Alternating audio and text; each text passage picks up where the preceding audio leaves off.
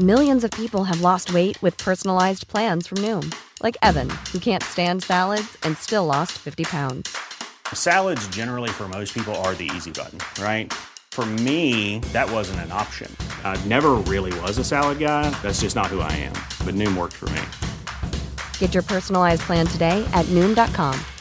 Real Noom user compensated to provide their story. In four weeks, the typical Noom user can expect to lose one to two pounds per week. Individual results may vary. Inicia. Heraldo Noticias de la tarde con Jesús Martín Mendoza. En Heraldo Radio.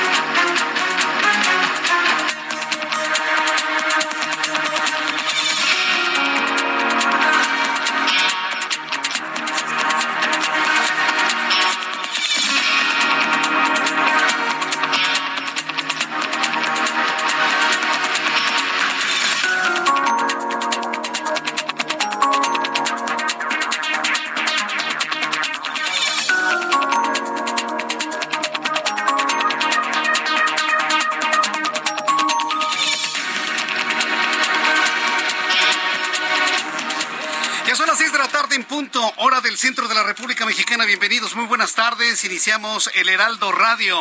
Hoy es lunes 5 de diciembre del año 2022. No sabe usted el gusto que me da estar nuevamente con usted a través del Heraldo Radio en toda la República Mexicana, en las emisoras del Heraldo Radio en México y en los Estados Unidos.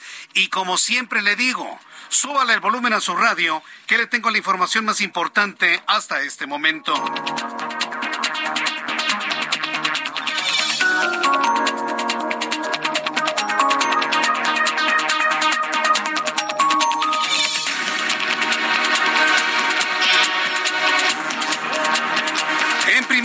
En este resumen de noticias, quiero darle a conocer que la Fiscalía General del Estado de Durango ha girado, ha girado eh, órdenes de aprehensión en contra de siete administradores, dueños, responsables de los hospitales privados, donde se realizaron procedimientos quirúrgicos que derivaron en pacientes afectados por infección de meningitis en la entidad. Bueno, finalmente ya la justicia le está entrando a un asunto que ha quedado completamente esclarecido. Los casos de meningitis son producto de una contaminación de los productos, de las eh, anestesias que se le pusieron a estos pacientes. Bueno, pues ya la Fiscalía General del Estado ha girado órdenes de aprehensión en contra de siete administradores. Le voy a tener todos los detalles un poco más adelante aquí en el Heraldo Radio. Y también le informo que el partido político Movimiento Ciudadano ha rechazado que vaya a ir en alianza para las elecciones presidenciales de 2024. El partido de Dante Delgado se siente tan suficiente que dice que van a ganar la presidencia de la República. Mire, yo nomás le voy a decir una cosa, ¿eh? Movimiento Ciudadano lo único que va a hacer es trabajar para Morena. Así de claro. Si Movimiento Ciudadano no se une a la oposición, lo único que va a hacer Movimiento Ciudadano es partir el voto de la oposición para que pueda ganar Morena. Dante Delgado está finalmente trabajando para López Obrador. Hay que verlo de esa manera.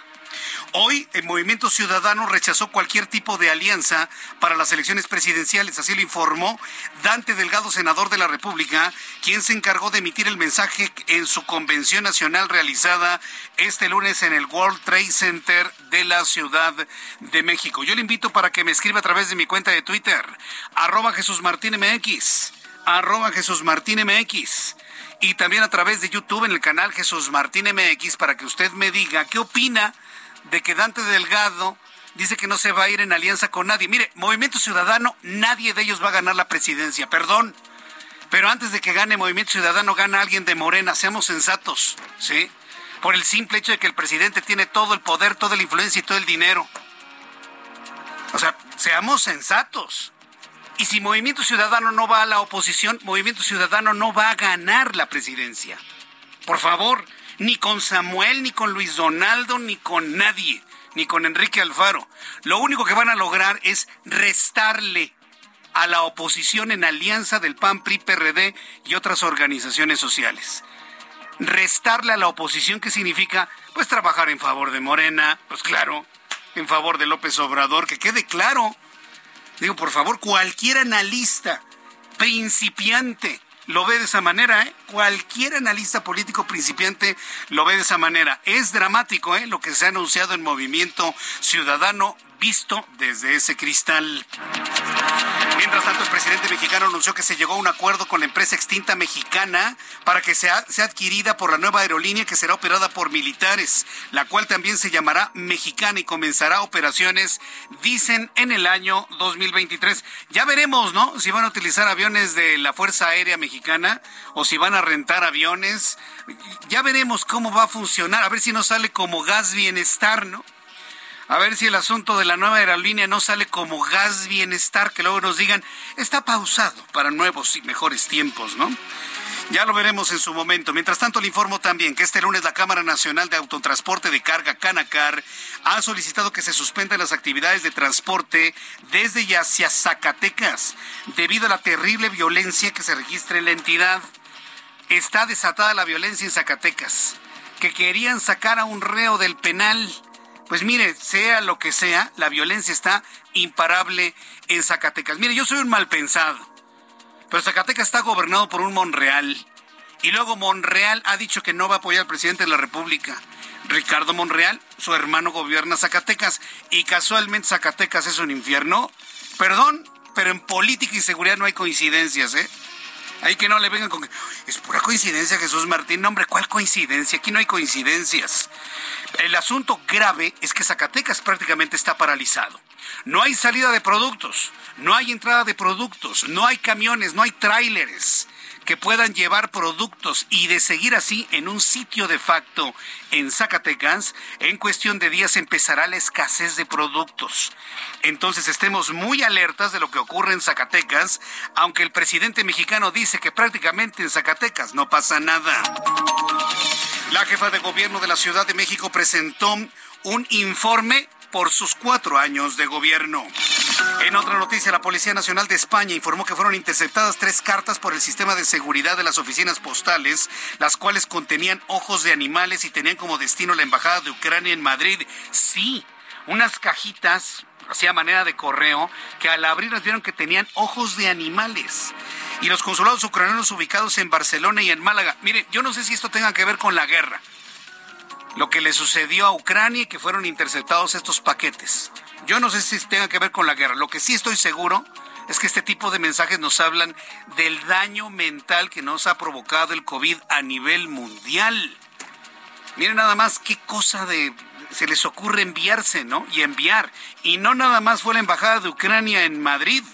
Estamos hablando de otras embajadas de Ucrania en otras partes de Europa que han recibido pues mensajes similares con restos de animales. Bueno, pues le voy a tener los detalles de esto más adelante aquí en el Heraldo Radio. En más noticias internacionales en Irán, el fiscal general del país, Mohamed Jafar, anunció este domingo que la policía de la moral, cuya tarea es hacer cumplir el estricto código islámico de, de vestimenta, será desmantelado. Esto luego de que el país ha sufrido meses de protestas por la muerte de una mujer cuando estaba bajo la custodia de la policía de la moral. Sí, estoy hablando de Irán, no estoy hablando de México. Nada más se nos faltaba, ¿no? Que nos pongan una policía de la moralidad. No nos falta mucho, ¿eh? Pero bueno, esto sucede en Irán. Y finalmente ese cuerpo policíaco se anunció será desmantelado.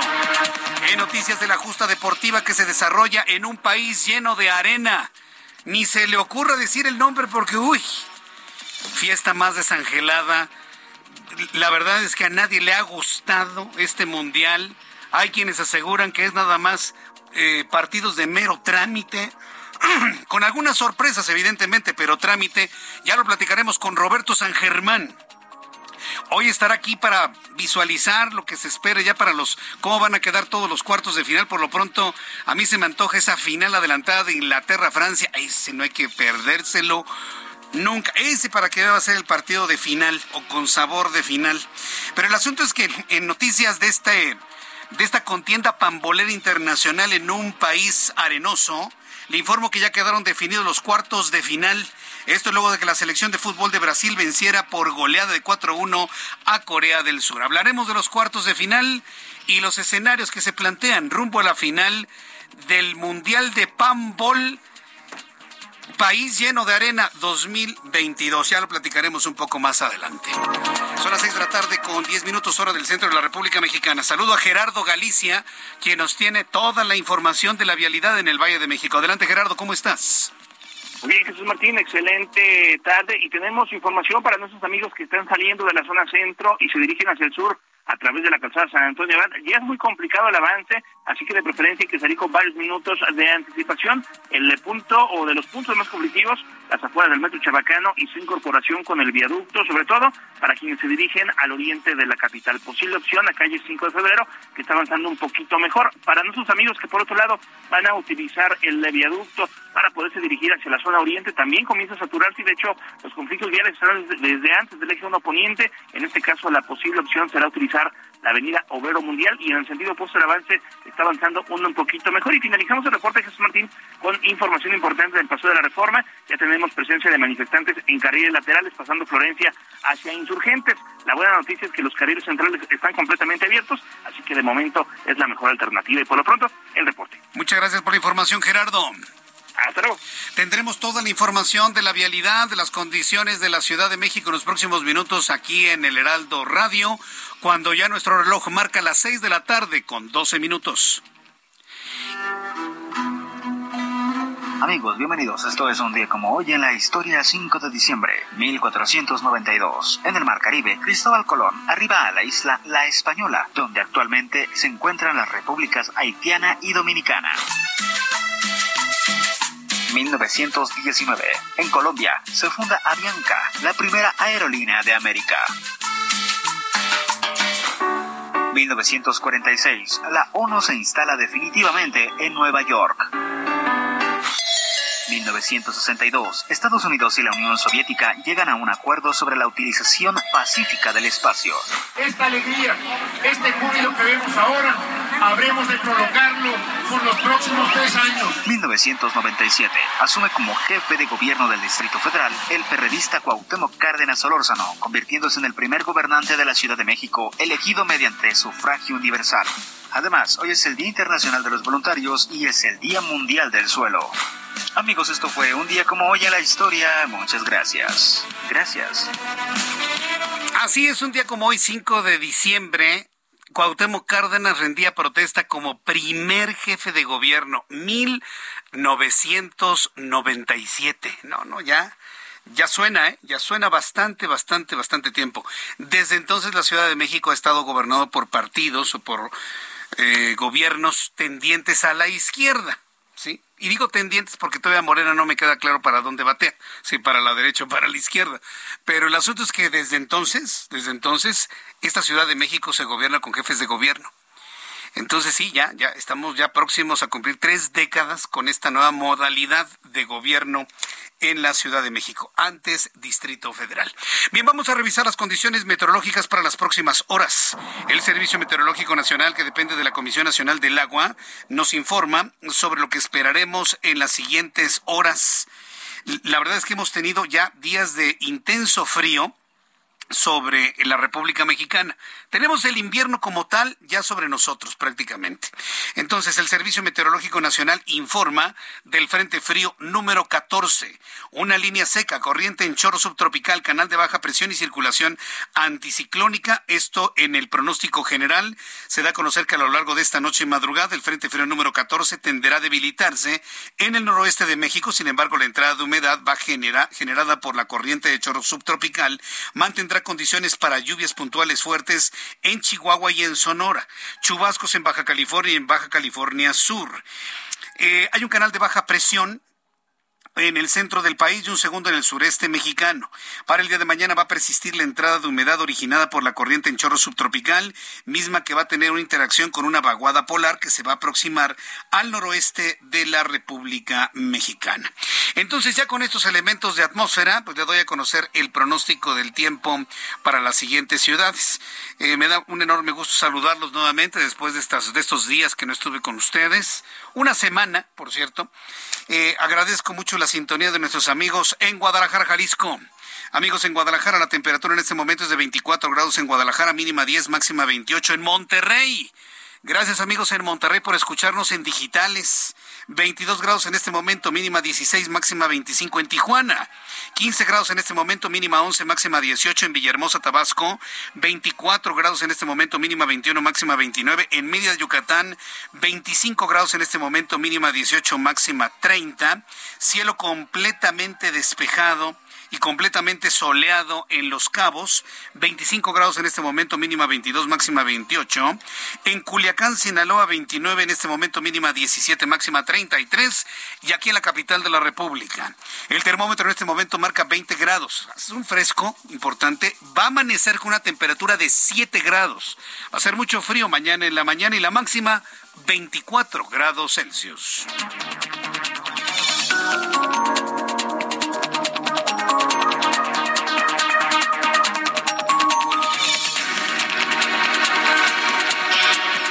De la tarde con 16 minutos, 6 de la tarde con 16 es el tiempo del centro de México.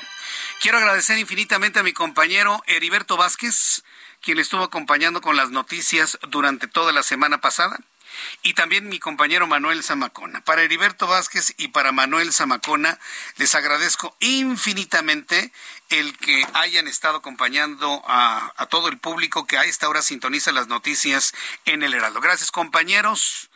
Les agradezco infinitamente siempre su apoyo. Bien, vamos a revisar la información importante del día de hoy. Y este domingo continuaron por cuarto día bloqueos en la carretera Xochimilco-Huastepec. A ver, para quienes van al estado de Morelos por esta vía para no pagar casetas, pues debo decirles que sigue eh, no siendo una opción para ir al estado de Morelos.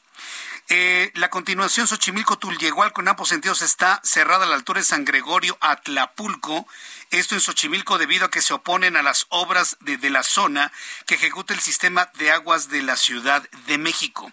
La noche del sábado, la Secretaría de Gobierno, encabezada por Martí Batres, informó haber establecido una, delegación, una delegación de diálogo con una comisión del movimiento contra las obras que realiza SACMEX en Xochimilco y que los acuerdos serán plasmados en una minuta. Pero mientras sale esta minuta, los habitantes de esta comunidad continúan realizando cortes intermitentes a la circulación. Mire, el asunto es así, ya de manera resumida.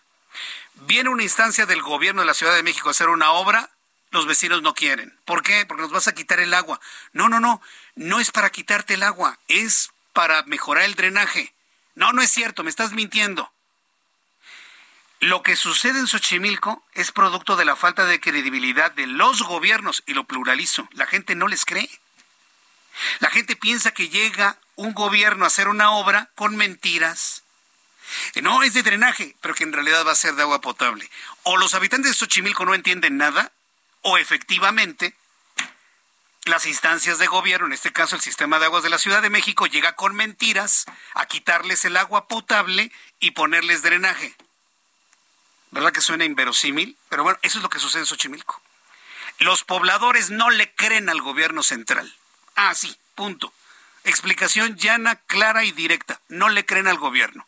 Y como no le creen, por eso tienen cerrada esta parte muy importantísima del sur de la Ciudad de México. Mario Miranda nos tiene toda la información y una actualización de lo que ha ocurrido en los últimos cuatro días. Adelante, Mario. ¿Qué tal Jesús Martín? Buenas tardes. Pues informo que este lunes se cumplen cuatro días de bloqueo de habilidades por habitantes de San Gregorio Aclapulco, quienes están en desacuerdo por las obras que realiza personal de sistemas de aguas de la Ciudad de México, ya que según comentan los pobladores que la instalación del colector el suministro de agua en sus viviendas. Este día se llevó a cabo una asamblea donde comentaron que ya tuvieron una reunión con autoridades del gobierno central encabezadas por el secretario de gobierno Martín Batres, donde se expusieron los siguientes temas. La investigación de quién encabezó el operativo donde resultaron personas lesionadas, por lo que piden sanciones correspondientes y la reparación de daños. Retiro de la tubería y cancelación de la obra de saneamiento del canal Caltongo. Suspensión de la obra del colector Actopan rechazo al programa de ordenamiento territorial y la renuncia de José Carlos Acosta como alcalde de Xochimilco. El personal de gobierno les comentó que solicita una consulta con los habitantes de Xochimilco para ver si están o no de acuerdo con las obras. La respuesta de los pobladores fue no a la consulta y dan un plazo de un día para retirar los tubos del colector. De lo contrario, el bloqueo continuará hasta que se cumplan sus peticiones, Jesús Martín. A ver, explícame, pero ¿por qué no le creen al gobierno si Xochimilco votó por Morena, gobierna Morena, y quien está haciendo la obra es Morena? ¿Por qué la gente no le cree al propio gobierno por el cual votaron? Y así lo digo claramente. ¿Por qué no les creen? Pues sí, están en desacuerdo, Jesús Martín. Muchas personas, hay muchas personas que viven aquí en los alrededores y están molestas por el bloqueo. Ellos no están de acuerdo, ellos quieren que se quite el bloqueo, pero la mayoría de los que están aquí, ellos están en contra. Y como te lo menciono, también están en contra del alcalde de Xochimilco. Eso no lo puedo creer. ¿Cómo que van a estar en contra si todos fueron y votaron por la reelección de este señor en Xochimilco? Está de no creerse lo que nos estás platicando. Entonces ya no lo quieren. Quieren que renuncie el alcalde de Xochimilco. Así es, Jesús Martín pide su renuncia. Es una de las peticiones, de las peticiones que están pidiendo al gobierno. No, pues ya se atoraron. ¿Usted cree, ustedes, tú crees que va a soltar el poder en Xochimilco? No, hombre. Jamás lo va a hacer. Jamás, jamás, jamás, jamás. Pero bueno, estaremos atentos a ver de qué manera resuelven ese problema que no es otra cosa más que la falta de credibilidad en las propias autoridades por las cuales los mismos habitantes de Xochimilco votaron. Muchas gracias por la información, Mario. Seguimos pendientes, Jesús Martín. Buenas noches. Hasta luego, muy buenas noches. De ese tamaño, de ese tamaño están las cosas. Donde la gente ya no cree, hasta por los que votaron, pues no que ganó el de Xochimilco, por un pequeño margen, pero pues ganó. Ah, pues que ya no lo quieren. Que renuncie, porque nos está mintiendo. Quieren meter drenaje y quitarnos el agua potable. Pero ¿en qué cabeza cabe y son cuatro días, llevan cuatro días con ese problema. Antes de ir a los anuncios, quiero informarle lo que ocurre en Zacatecas. Ya a lo largo de todo el fin de semana, el Heraldo ha dado cuenta del infierno en el que se ha convertido Zacatecas. Tras los actos de violencia registrados el domingo en Zacatecas y con esta intención del escape de un reo del penal, Hoy la Cámara Nacional de Autotransporte de Carga ha solicitado que se suspendan todas las actividades de transporte desde y hacia el Estado, productos, agua, alimentos. Nada llega a Zacatecas. Nada sale de Zacatecas. Además, manifestó que se han reportado diversos bloqueos en carreteras del Estado, vandalismo.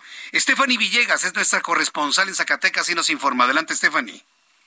Jesús Martín, buenas tardes. Pues para comentarte que este domingo se reportó un intento de evasión y motín en el Centro Regional de Reinserción Social Varonil de Cienegillas, Zacatecas, en donde se reportaron detonaciones de arma de fuego, dejando internos y policías heridos, mientras que por fuera eh, había camiones de carga que intentaban derrumbar la barrada perimetral, pero pues bueno, fue detenido por la valla ciclónica y bueno, a la par hubo narcobloqueos, incendios y para, arrojaron aparatos conocidos como poncha llantas en las carreteras tanto de Ciudad Cuauhtémoc, Calera, Enrique Estrada, Jerez, Villanueva, Fresnillo, mismos hechos que fueron considerados por gobierno del Estado, tanto por la Secretaria General de Gobierno como por el Secretario de Seguridad Pública, como distractores por lo sucedido en el penal. Y bueno, pues ante esto eh, empezó la conmoción entre la sociedad, por lo que la Secretaría de Educación Pública en el Estado indicó que pues las clases iban a continuar de manera normal. Por su parte, la Universidad Autónoma Autónoma de Zacatecas, al ya encontrarse la mayor parte de su alumnado de vacaciones, pues dijo que se pondría a consideración de las unidades académicas para que se llevara actividades de manera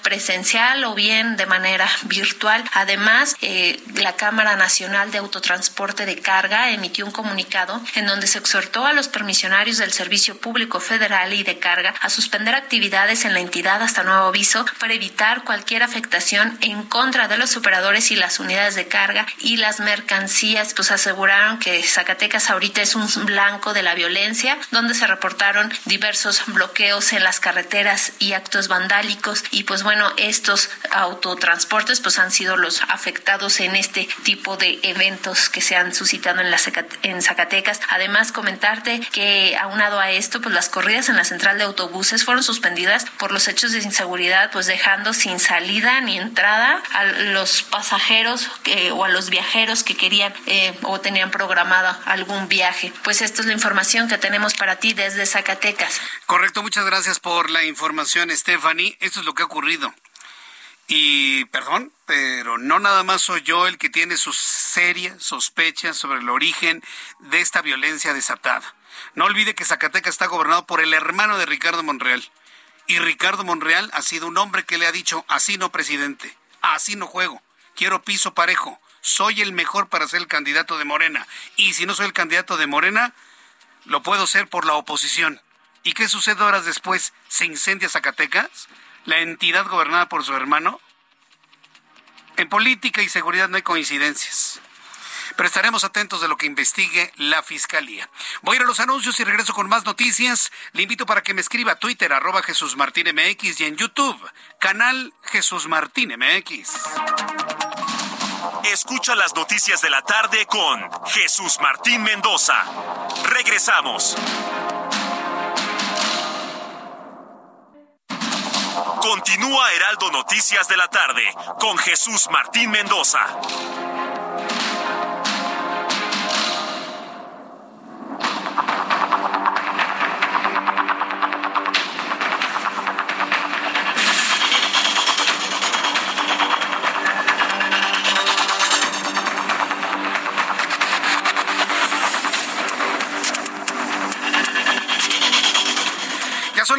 Tarde con 30 minutos, seis de la tarde con 30 hora del centro de la República Mexicana. Continuamos con toda la información en el Heraldo Radio. Bueno, pues viendo una gran cantidad de noticias que se generaron durante la semana pasada, ¿eh?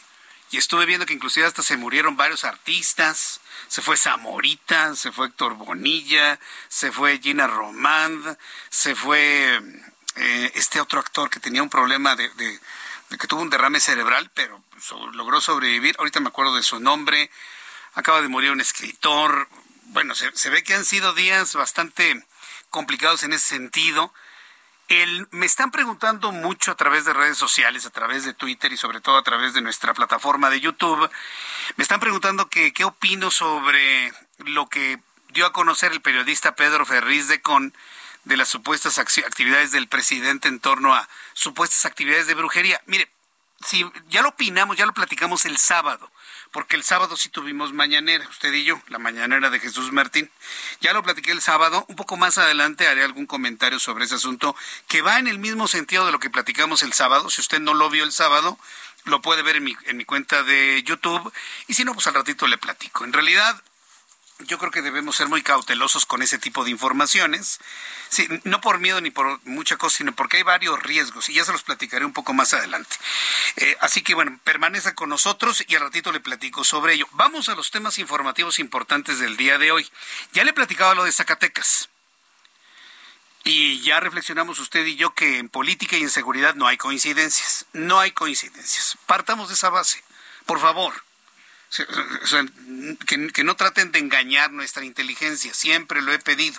Sin embargo, hoy el presidente de la República, Andrés Manuel López Obrador, habló sobre el tema en Zacatecas. El presidente mexicano, pues obviamente minimizó lo ocurrido en Zacatecas. O sea, somos los medios de comunicación los que maximizamos, los que hacemos un gran escándalo. Pues ahí está el fuego, ahí están las quemas. Hoy en televisión pedí concretamente que no sacáramos al aire. Y le voy a decir una cosa, aquel canal de televisión que se atreva, aunque sea pixeleado, a sacar al aire un video de los sicarios en Zacatecas, y no voy a decir qué estaban haciendo, de verdad no van a tener conciencia, no van a tener... Ándale, exactamente eso. Ha habido unas atrocidades en Zacatecas, ¿sí? Que son de verdad por decoro, por honorabilidad, por humanidad elemental, imposibles de transmitir. Imposibles. No dudo que alguien lo vaya a hacer, ¿eh? porque algunos están pues no los ve nadie, ni su abuelita, ¿no? Entonces, para llamar la atención, pues tienen que subir ese tipo de videos. Espero que nadie lo haga. Yo pedí que no se hiciera. ¿eh? Pero con esto le digo la gran violencia y odio que hay en Zacatecas. Para que venga el presidente y lo minimice, porque lo minimizó hoy en la mañana. Minimizó los hechos de violencia ocurridos en Zacatecas y afirmó que aunque no se justifica, los grupos delincuenciales de la entidad se crearon en gobiernos anteriores. Otra vez. Mire, cada vez que el presidente diga que todo viene del pasado, la pregunta es, ¿y él no puede arreglarlo? Para eso lo eligieron algunas personas en México, unos cuantos millones, 30 millones. O le puedo asegurar que son menos. Para eso lo eligieron, ¿no? Para que arreglara los problemas. Pero se le ha pasado cuatro años culpando a los del pasado, como diciendo no puedo. Cada vez que escuchemos, es que son los del pasado, es un no puedo. En cuatro años ya debió haberlo hecho, ¿no? ¿No cree usted? Pero otra vez volvió a culpar al pasado. El mandatario mexicano aseguró que seguirán con la protección a la gente, pero reconoció que es una situación complicada. Pero ¿cómo recibió el país? Insistió en que se atenderán las causas que generan la violencia, pero otra vez demostró que no puede culpando al pasado. ¿Quiere escucharlo? Escúchelo usted. Entonces estamos eh, trabajando, se está avanzando, no vamos a dejar de darle protección a la gente, en nuestro trabajo. Es una situación pues eh, complicada porque se dejó crecer durante mucho tiempo, crecieron estas bandas y ahora estamos este, enfrentándonos y todavía son lodos de aquellos polvos, pero al mismo tiempo estamos haciendo labor de atención a las causas. Que alguien, alguien le puede decir al presidente que es al revés, son polvos de aquellos lodos, no al revés. Bueno, como sea, como sea. Pero ya son cuatro años. Y ahora lean entre líneas. Dice que son los problemas del pasado. ¿Quién fue el gobernador de Zacatecas en el pasado? Ricardo Monreal. Claro. A, López Obrador hay que aprenderle a leerle en entre líneas para entender por dónde van sus, acusaciones. Y bueno, pues hoy lo mencioné en la mañanera y hoy se lo presento y aquí está el audio que da cuenta de ello. Vamos a estar muy atentos de lo que sucede en Zacatecas con nuestro corresponsal, sobre todo porque lo grave de esto es la parálisis económica que vive Zacatecas en los hechos. No hay salida ni entrada de cargamentos de carga de ningún tipo. ¿Cuánto tiempo puede durar los habitantes de Zacatecas con ese sitio de facto? Bueno, pues lo estaremos eh, revisando en su momento y atentos de lo que declare el gobernador David Monreal. En otros asuntos, cuando son las seis de la tarde con 36 minutos hora del centro de la República Mexicana, hoy en el Senado de la República Hoy el Senado de la República se informó que se ha girado una carta, fíjese, una forma de comunicación muy peculiar entre el Senado y la Cámara de Diputados. Una carta en donde se le pide respetuosamente a la Cámara de Diputados que apruebe el dictamen, el dictamen de las vacaciones, del aumento de días de descanso a los trabajadores. Esta reforma a la Ley Federal del Trabajo que ha considerado el Movimiento de Regeneración Nacional pues muy importante. Es decir, es una comunicación de Morena hacia Morena, de senadores de Morena a diputados del Movimiento de Regeneración Nacional. Tengo en la línea telefónica a Alejandro Armenta Mier, senador del Partido Movimiento de Regeneración Nacional, uno de los abajofirmantes de este documento, a quien yo le agradezco esta comunicación con el auditorio del Heraldo Radio. Alejandro Armenta, senador, bienvenido, gracias por estar aquí. Eh, buen día, buenos días, buenas tardes, noches, Jesús. Aquí estoy saliendo de Pachuca, acompañé a mi compañero Nabor en su informe de actividades y estoy atento contigo, con el Heraldo, con mucho gusto. Gracias, senador. Gracias, senador Armenta Mier. Pues es una forma curiosa, ¿no?, de comunicación. ¿Por qué hacer una carta, mediatizar la carta y pues no entablar pues el diálogo, vaya, hasta vía telefónica, ¿no?, entre líder del Senado y líder líder de Morena en el Senado y líder de, Morena en la Cámara de Diputados. ¿Por, qué esta modalidad de comunicación? Mira, eh, esa petición de un grupo de senadores que fueron los promoventes, el senador Ricardo Velázquez de Baja California, él solicitó que se que se hiciera más allá de un trámite, porque entendemos nosotros que la carga legislativa que ha tenido la Cámara de Diputados con el tema de la reforma electoral no les ha permitido desahogar eh, otros temas de prioridad. Nosotros somos respetuosos del trabajo de la colegisladora, somos respetuosos con respecto al proceso legislativo que ellos llevan. Ambas cámaras trabajamos con coordinación. Y, y la, el planteamiento que nos hace el senador Ricardo Velázquez, que fue el promovente de esta iniciativa en términos de la minuta que llevó el que envió el presidente de la República, es con el propósito de que eh, la Cámara de Diputados eh, retome y desde luego avance en su aprobación, porque salió por unanimidad en la Cámara de Senadores. Es un tema que implica eh, darle trato digno a los trabajadores de México, garantizar que se pase de seis días a, a doce en, por cada por, por año de, de, labor y que puedan los trabajadores tener vacaciones dignas eh, pagadas por los empresarios. Es un tema sensible, es un tema que, que desde luego eh, están demandando los, los trabajadores, el sector laboral de nuestro, de nuestro país. Pero debo decirte que nosotros ya hemos mantenido comunicación, yo en lo personal, como presidente del Senado, con el presidente de la Cámara de Diputados, Santiago Krill, y acordamos eh, tener un encuentro que, dado que ellos se fueron a, salieron a, España y no se pudo haber llevado la semana pasada, eh, tenemos eh, programado un encuentro, las, las mesas directivas de ambos, de ambas cámaras, para revisar el número de iniciativas de de minutas que ellos nos han enviado y que pudieran estar eh, eh, que no han salido en nuestra en nuestra cámara y y en el mismo caso eh, minutas que nosotros tenemos que fueron enviadas a diputados y que podrían estar en esta situación. ¿Qué es lo que queremos de fondo? Pues lo que queremos de fondo es que se aprueben temas esenciales que benefician a los mexicanos. Ese es el, ese es el asunto. Nos ocupa eh, tener marcos normativos que defiendan derechos. Y esta concretamente pues es una iniciativa de alta de alto impacto para los para los trabajadores. Pero sí fue así.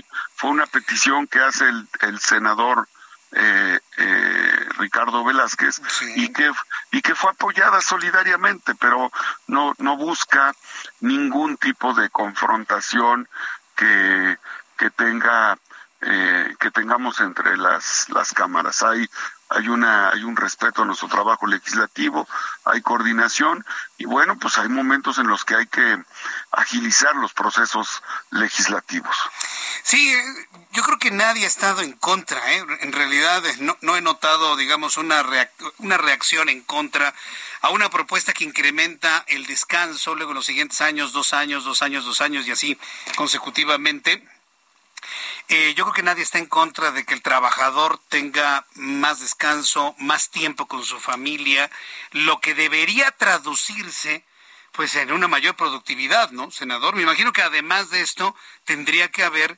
elementos de medición de un incremento de la productividad.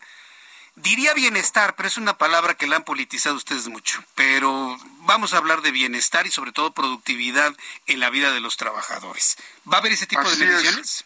No, claro, Jesús, nosotros aprobamos la iniciativa ya, ya es minuta, ya se envió a Cámara, porque la propia Universidad de Valencia señala que eh, el, el, planteamiento que hacen los empresarios de tener mayor productividad eh, laboral tiene que ver con que los trabajadores tengan la posibilidad de tener un descanso digno por año.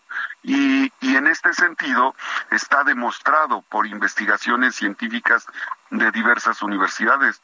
La, Universidad de Houston que atiende problemas de orden, trastornos de orden psicológico, el estrés laboral y los accidentes laborales de alto riesgo eh, se dan, por ejemplo, pensemos en un trabajador de la industria automotriz, de los que hay millones, que todos los días están con máquinas que generan ruido, aunque tengas un equipo de, que permite aislar el ruido, siempre hay eh, una afectación o eh, otro tipo de trabajadores que ante la contaminación eh, ambiental y el ruido o el, sonido de máquinas les genera estrés. Este estrés laboral es el principal insumo para los accidentes laborales que en ocasiones no son fatales, que en ocasiones les generan la pérdida de algún miembro porque se trabajan con máquinas, con equipos pesados y que este estrés laboral disminuye la productividad empresarial de las factorías y claro afecta sin duda afecta a eh, el desempeño laboral y afecta a la productividad de las empresas. Eh, por eso es que a nosotros nos extraña nos extraña sobremanera que la colegisladora esté, eh, pues digamos, dilatando el proceso legislativo. es una iniciativa que tiene todos los consensos, es una iniciativa del presidente de la República, es una iniciativa que tiene los vistos buenos de, de todas las dependencias ejecutoras y, nos extraña por qué la Cámara de Diputados la tienen congelada o la están sobreanalizando.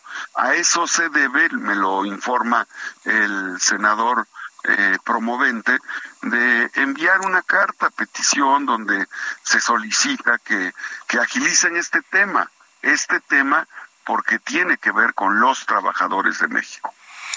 Sí, el, eh, todo aquello que tenga que ver con el bienestar y el, trabajo, los trabajadores de México siempre ha sido muy bienvenido. Y si a esto le sumamos, pues el anuncio del aumento salarial del 20%, pues no debería haber ningún tipo de pretexto, ¿no, senador, para que no se incremente de manera significativa la productividad en 2023, ¿o cómo lo ve usted? Sí, así es. Mira, la Organización Mundial de la Salud habla del estrés laboral que ocasiona el exceso de trabajo y que puede puede ocasionar pérdidas entre el 4 y el 6% del Producto Interno Bruto Nacional. Y también hay que mencionar que México tiene, es el último país en la OCDE en términos de días de descanso por año elaborado. O sea, somos el último lugar y lo que se pretende con esta iniciativa es poner a México a la par de otras naciones que... Sí. Laborales. Aquí lo que se busca es eh, pasar en una primera instancia de 6 a 12 días, es duplicar el 100% de días de descanso y ampliar el plazo hasta llegar a 20. Eh, es un tema noble, es un tema de los trabajadores. Por eso a nosotros sí nos causa extrañeza por qué lo detienen en Cámara de Diputados, pero que no se entienda como un asunto de, de confrontación, caray. Eh, no podemos tener la piel tan delgada. No estamos hablando de vacaciones para los senadores o de vacaciones para los diputados que, pues en el argot popular, eh, se estima que ganamos mucho y que trabajamos poco, ¿no? Sino estamos hablando de los trabajadores eh, de la base trabajadora de la, de la fuerza laboral mexicana, de los trabajadores que están en los hospitales, en las escuelas, de los maestros, de eh, los trabajadores que están en la industria de la transformación, en la industria eléctrica, en la industria automotriz, de los hombres y mujeres que, tienen un desempeño laboral ordinario y que tenemos que proteger sus derechos y que tenemos que homologar los derechos como lo tienen en el resto del, del país. Así es que, del mundo. Así es que yo creo que hay que tomarlo en positivo, no hay que ver una acción en contra o no hay que ver un problema entre cámaras. Más bien, pues si el, si el Senado tiene temas que no ha avanzado, hay que avanzarlos. Y si Cámara de Diputados tiene temas que no han avanzado y afectan el desempeño de nuestros trabajadores, pues también hay que hacerlo. No, No, no podemos estar senadores y diputados con la piel muy delgada. Lo digo en autocrítica, ¿eh?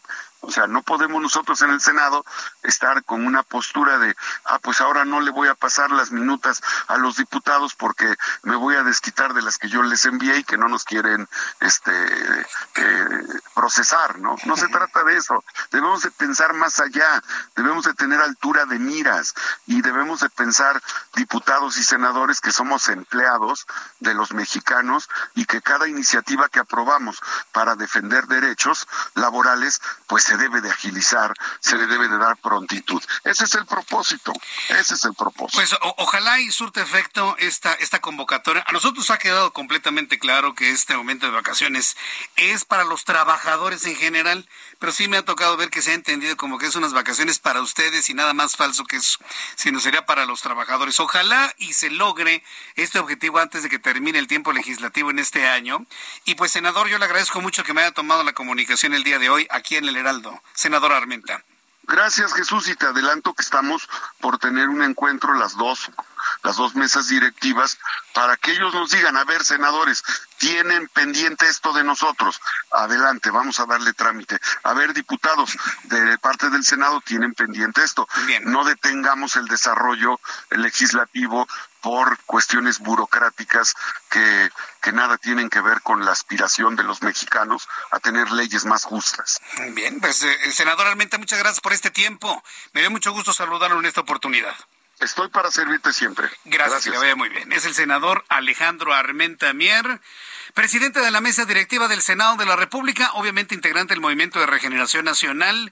Y bueno, pues ha aclarado que no se trata de, ningún tipo de confrontación con la Cámara de Diputados, sino una comunicación totalmente respetuosa para que esta, este dictamen pase antes de que termine el tiempo legislativo en este año.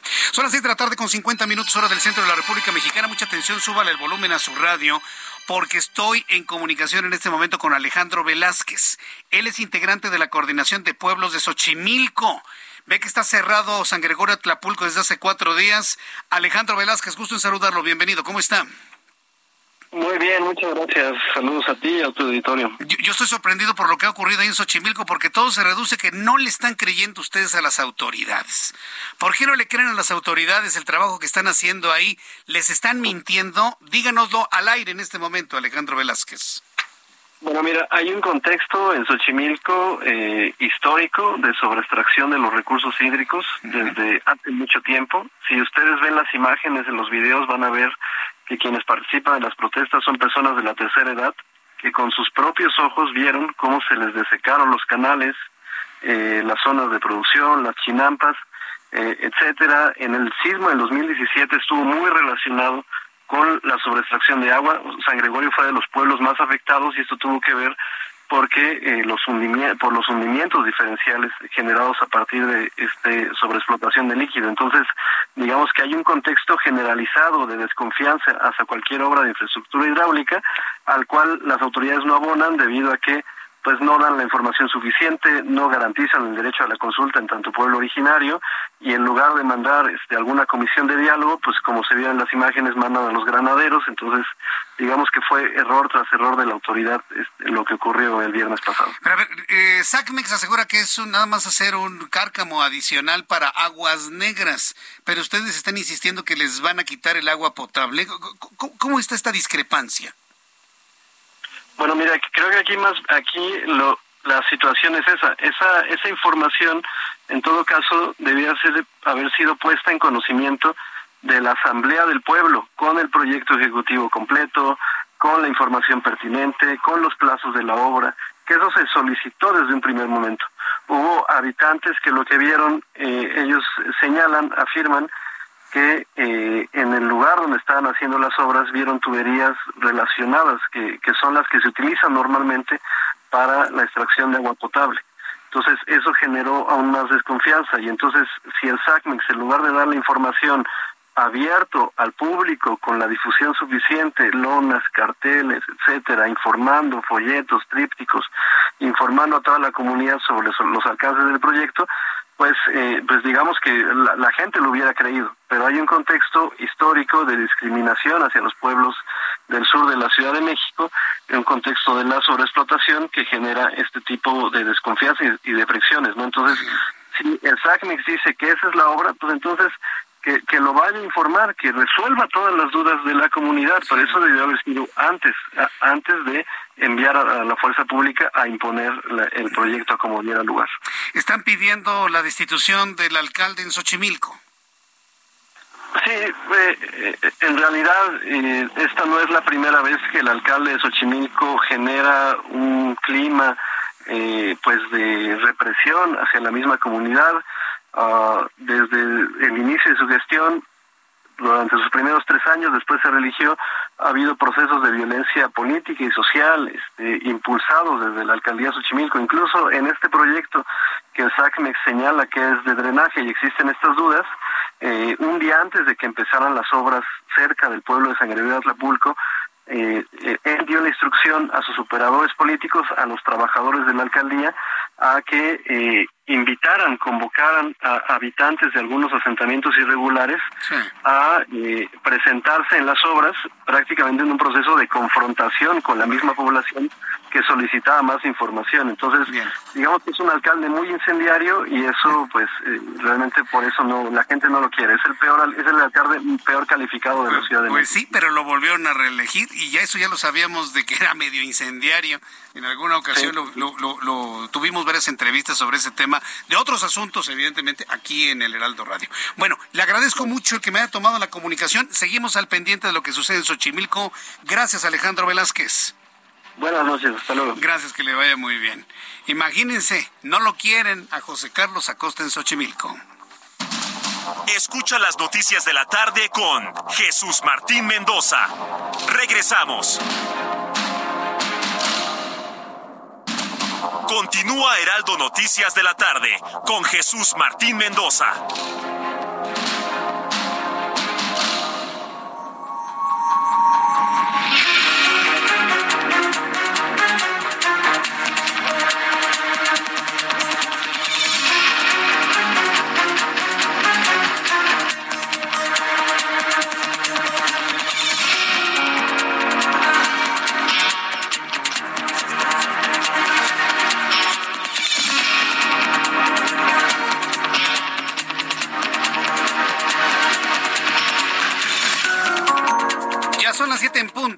19 horas en punto hora del centro de la República Mexicana, le presento un resumen con las noticias más importantes en el Heraldo Radio.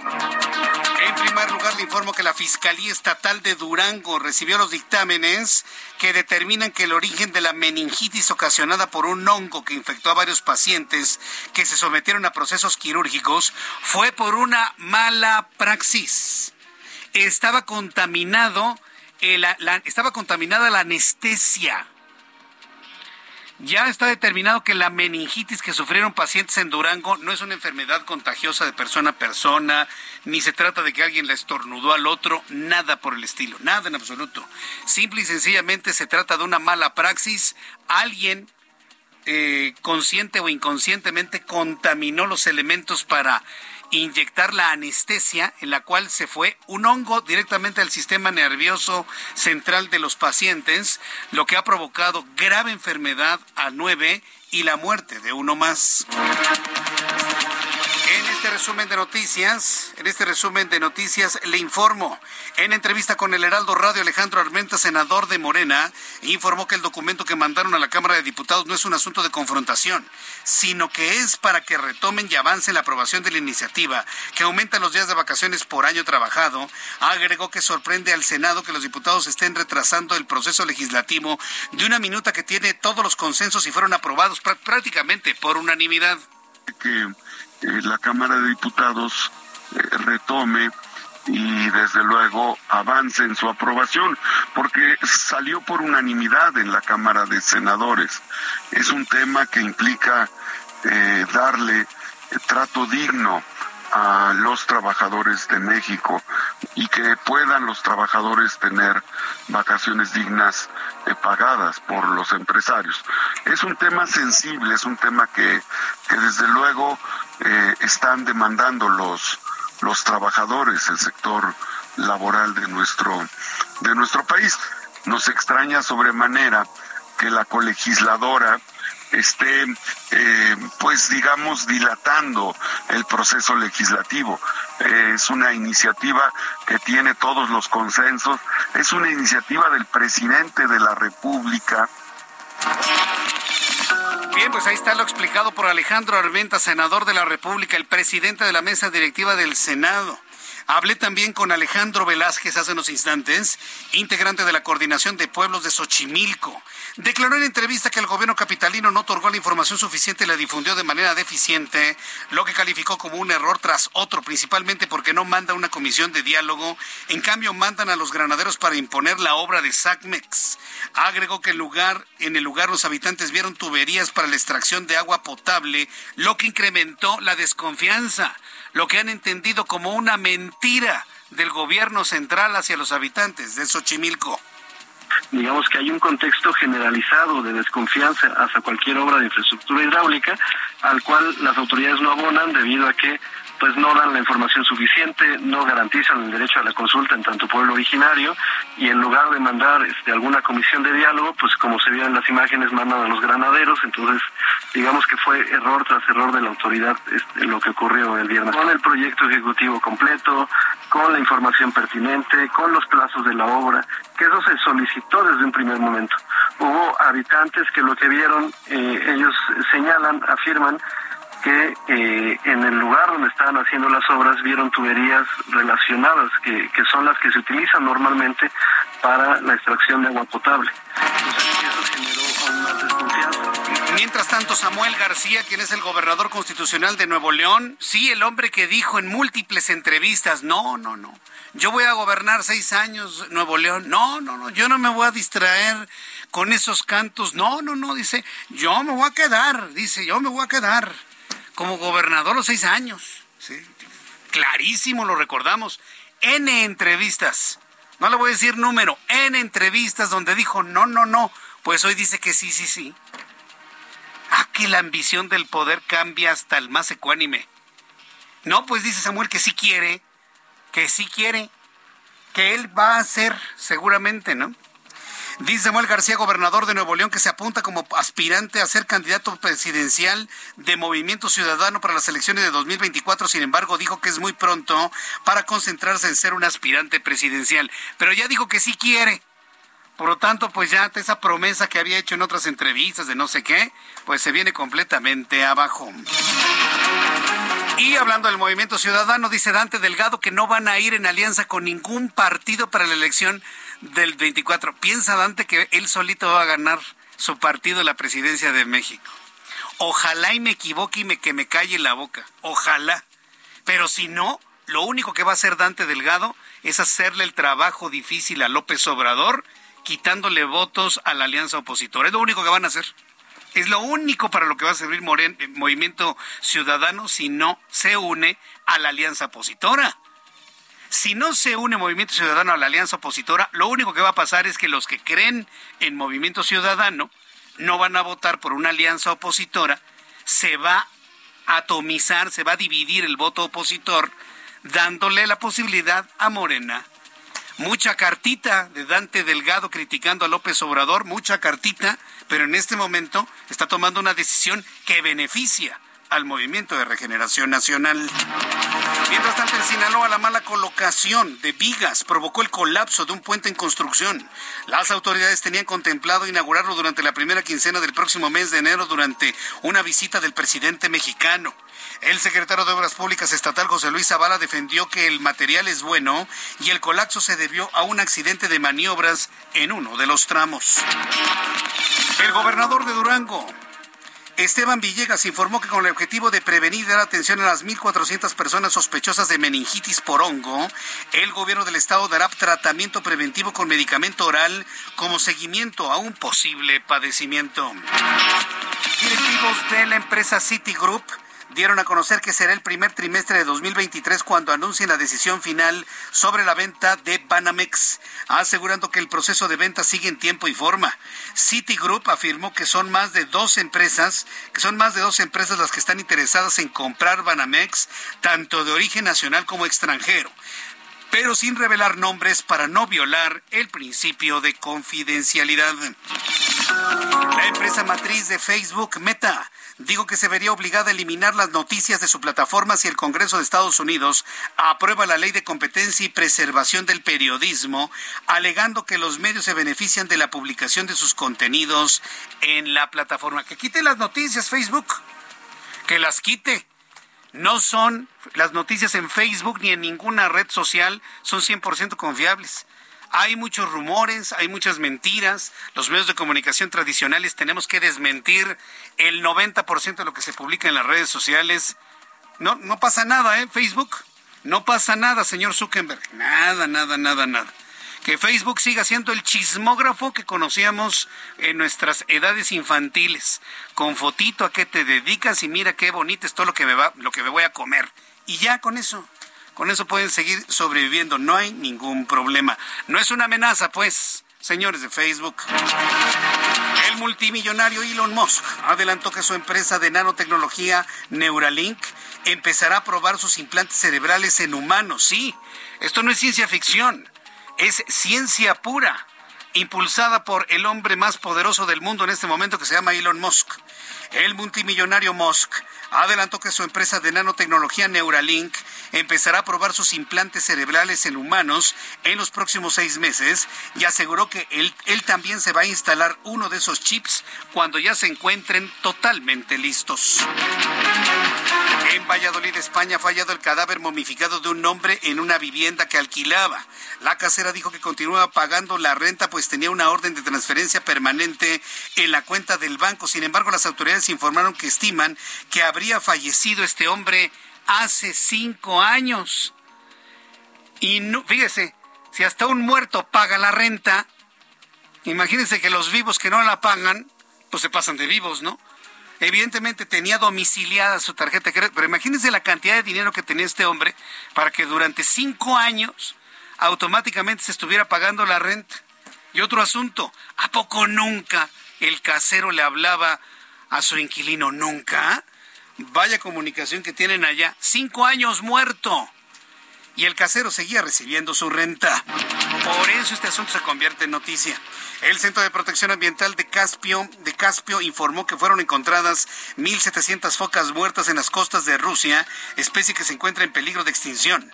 Autoridades ambientales de la región desconocen por el momento la consecuencia por la que murieron esos ejemplares. Estas son las noticias en resumen. Le invito para que siga con nosotros. Le saluda Jesús Martín Mendoza.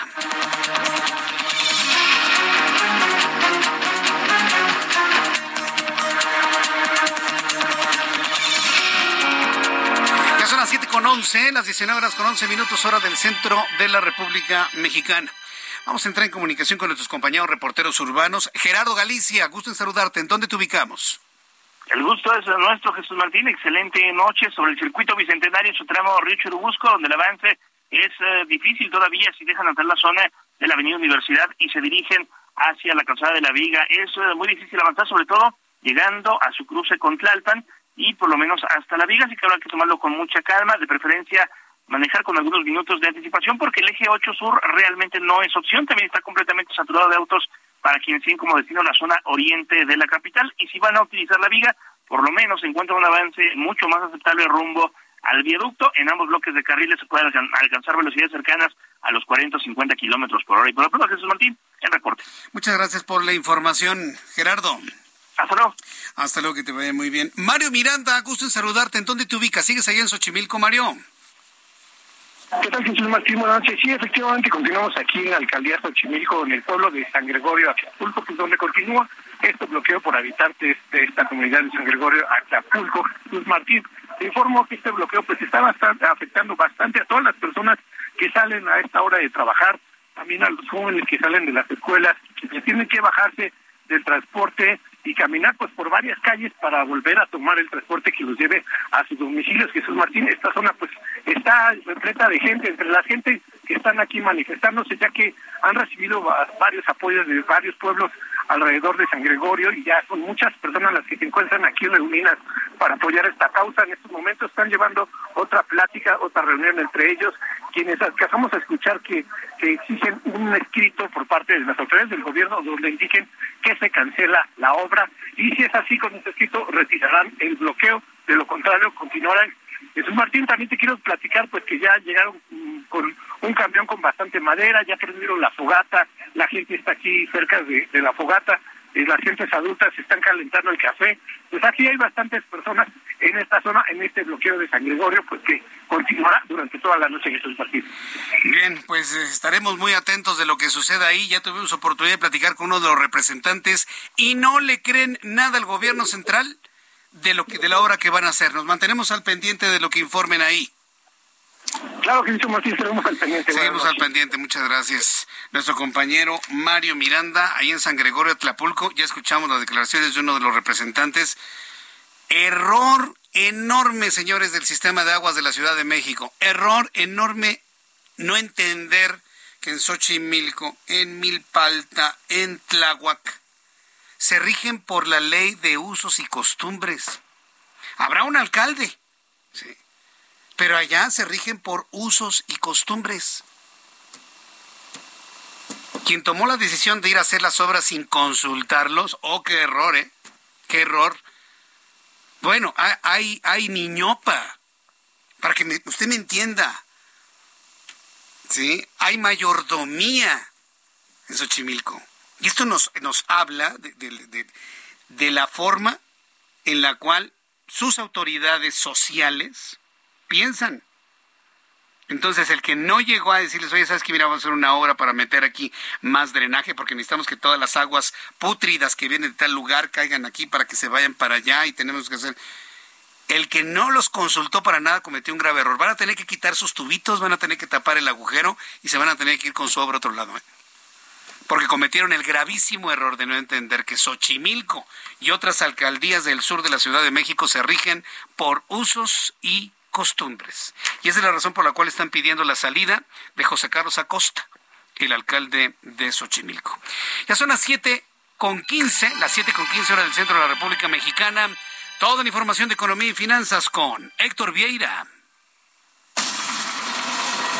La Bolsa Mexicana de Valores inició la semana con un retroceso del 0.85%, al restar este lunes 434.91 puntos, con lo que el índice de precios y cotizaciones, su principal indicador, se ubicó en 50.799.46 unidades en una jornada con pérdidas generalizadas en sus cuatro sectores.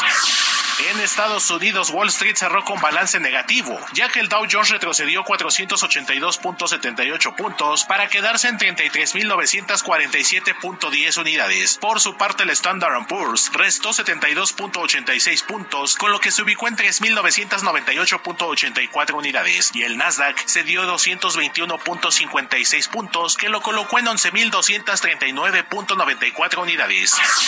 En el mercado cambiario, el peso mexicano se depreció 1.59% frente al dólar estadounidense, que cerró en 19 pesos con 49 centavos a la compra y en 19 pesos con 72 centavos a la venta en ventanilla. El euro se ubicó en 20 pesos con 29 centavos a la compra y 20 pesos con 69 centavos a la venta. El Bitcoin tuvo una ganancia en su valor del 0.76% para ubicarse en 16.947 dólares por unidad, equivalente a 334.109 pesos mexicanos con 43 centavos. El Instituto Nacional de Estadística y Geografía informó que en noviembre el indicador de confianza del consumidor registró un avance de 0.62 puntos en su comparación mensual, el mayor en lo que va del año y se posicionó en las 41.65 unidades con cifras desestacionalizadas. El Instituto Mexicano del Seguro Social dio a conocer que de enero a noviembre se crearon en el país 1.098.000 puestos de trabajo, de los cuales 101.275 se generaron en el onceavo mes del año, siendo Tabasco, Baja California Sur y Quintana Roo los estados con el mayor número de aumentos. El Instituto Mexicano de Contadores Públicos advirtió que el Servicio de Administración Tributaria podría imponer multas desde los 15.000 hasta los 90.000 pesos a los contribuyentes que no emitan el comprobante fiscal digital por Internet con complemento carta aporte después del 31 de marzo de 2023, la fecha límite de la prórroga para su emisión. La Cámara Nacional del Autotransporte de Carga reveló que de enero a octubre de 2022, el robo contra el autotransporte de carga ascendió a 10.805 incidentes por fuero común y federal, y que en el último trimestre del año, el robo de mercancías se ha incrementado hasta un 26%. Informó para las noticias de la tarde Héctor Vieira. Muchas gracias, Alejandro. Eh, Alejandro. Héctor Vieira. Muchas, es que hoy he entrevistado a varios Alejandros, ¿eh? y tengo aquí también algunos nombres que estoy revisando en ese sentido. Gracias, Héctor Vieira, por toda la información de economía y finanzas el día de hoy. En otras noticias, cuando el reloj marca las 7 con 18, 7 con 18 horas del centro de la República Mexicana, bueno, ha trascendido este asunto que tiene más, más de mediático que verdaderamente de operativo o de solución. La nueva aerolínea militar que será administrada por la misma empresa que gestiona el tren Maya y la base aérea de Santa Lucía se llamará Mexicana, no Mexicana de Aviación, se va a llamar Mexicana e iniciará operaciones en 2023. Esto lo informó el presidente mexicano tras asegurar que llegó a un acuerdo con los extrabajadores de la extinta aerolínea para usar la marca y las instalaciones a cambio de una recompensa, la cual no especificó el mandatario que negó que esta aerolínea busca disminuir los costos de los boletos, los cuales calificó como altos en la actualidad. Fíjese cómo resuelve las cosas el presidente mexicano, con recompensas. No, presidente, usted está equivocado los extrabajadores de Mexicana de Aviación no están esperando una recompensa, una dádiva, una migaja. Ellos están esperando sus liquidaciones de ley, que la empresa se las tiene que dar. Y si usted va a asumir la responsabilidad, tiene que pagarles lo justo, no una recompensa. Y yo espero que los trabajadores de Mexicana y las familias de los trabajadores de Mexicana de Aviación no se dejen apantallar por esto, ¿eh? ¡Ay, va a revivir Mexicana! No, señores.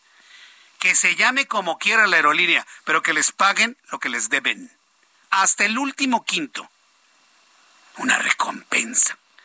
Les voy a dar una recompensa. Entonces, ¡ay, sí, sí! Va a revivir a Mexicana. Y todos se ponen contentos, ¿no? Y hacen las manitas acá como el meme este, ¿no? Ay, va a recibir, revivir mexicano y nos va a dar una recompensa. No, señores, no se dejen apantallar por esas cosas. A los trabajadores de Mexicana que les paguen lo que les deben hasta el último centavo. Esto fue lo que dijo hoy el presidente. Bueno, antes de, de, presentarles lo que dice el presidente de la República, tengo en la línea Fernando Gómez Suárez, analista del sector aeronáutico. Estimado Fernando Gómez Suárez, gracias por tomar la llamada. Muy buenas tardes. Jesús Martín Mendoza, muy buenas noches. Encantado de estar acompañándolos esta noche de nuevo a tus órdenes. ¿Qué va a ser esto de la aerolínea mexicana que va a operar el ejército y la empresa, el Tren Maya? ¿No va a resultar como el gas bienestar? ¿Ustedes qué opinan? No, va a resultar un poquito peor porque en este caso tendrá que ser subsidiado con recursos del erario público, puesto mm. que no hay un plan de negocios. Hay la idea de crear una aerolínea a toda costa para aprovechar o para supuestamente darle uso al PT-01, el avión presidencial, y otros aeronaves que forman parte de la Fuerza Aérea, que eran del Estado Mayor Presidencial, que son aproximadamente otros 10. Pero eso así no se conforma una aerolínea, ni tampoco comprando el nombre, porque el nombre es lo de menos. Si no vas a comprar el nombre Mexicana de Aviación, que les pertenece por laudo judicial a los trabajadores y que habría que ver cuánto cuesta realmente. Se habla que estaría entre 75 millones eh, y, y 120 millones de, de dólares y obviamente es una cantidad que a lo mejor muchos dirán, es mucho para una marca, es poco, no sé, para eso son los avalúos, pero se tiene que dar en justa proporción eh, el pago que le corresponde a los trabajadores, sobre todo porque ya llevan 12 años en esta situación de incertidumbre y los responsables del quebranto de la aerolínea pues siguen libres. incluso, Jesús Martín, los delitos ya prescribieron, es decir, no los podrán detener, eh, ya no hay orden judicial de detención contra los directivos que tuvieron la culpa de esa de ese desfalco, de esa fraude que se dictaminó y que obviamente afectó a más de eh, cinco mil familias que siguen esperando el pago de sus liquidaciones, el pago de sus pensiones, el pago, mucho que muchas personas ya se murieron o están trabajando en otras aerolíneas. Pero si nos ponemos eh, a revisar esta situación, pues una aerolínea así como tal, ahorita, en estas circunstancias, eh, no entra a operar así. ¿Con qué aviones? Pues tiene que tener una flota adecuada, rutas, tiene que tener una circunstancia, una demanda de mercado, financiamiento, capital de trabajo. ¿Quién será el valiente que le meta dinero a esto? El Estado mexicano se atreverá a financiar una empresa privada, como ya lo hemos platicado, pues es probable que modifique la ley, la ley de aeropuertos y la ley de aviación, ya que tiene mayoría en el Congreso y con esa confianza lo querrá hacer, sí, pero el desastre será mayúsculo porque no tiene el plan de negocios y no atiende el modelo de negocios que una aerolínea debe tener. Yo soy de la idea que hay que dejarlos, ¿no? Para que se estrellen y que la gente vea que el gobierno no está para operar aerolíneas, el gobierno está para administrar. Ojalá y les diéramos ese voto de confianza, como se dice, pues para que la, en la realidad demuestren con hechos que es un buen plan. A lo mejor es una buena intención, pero no hay quien le tarjetee al presidente y le diga realmente lo que sucede. A lo mejor no hay quien le ponga el cascabel al gato, como dicen, porque nadie se atreve a contradecir al presidente. Le tienen un miedo. digamos, tampoco nosotros, los eh, periodistas o los analistas, porque normalmente criticamos, pero también proponemos la solución. Y creo que eh, no se vale que se distraigan recursos públicos para financiar a final de cuentas a una empresa privada que será esta la Toteca Maya Mexica que administra la Sedena, que si bien es por exmandos militares quienes lo dirigen, en realidad es una sociedad anónima. Sí, bueno, pues estaremos eh, viendo cuáles son las reacciones a estos análisis que nos hablan que esto no tiene ni pies ni cabeza. Yo agradezco mucho estos minutos de comunicación, Fernando Gómez Suárez. Un fuerte abrazo, gracias. Jesús Martín, muy buenas noches, gracias a Gracias, buenas noches. No solo va a resultar como gas bienestar sino que Mexicana Bienestar va a resultar peor, nos ha dicho nuestro analista Fernando, eh, eh, Fernando Gómez Suárez. Bueno, los anuncios y regreso enseguida.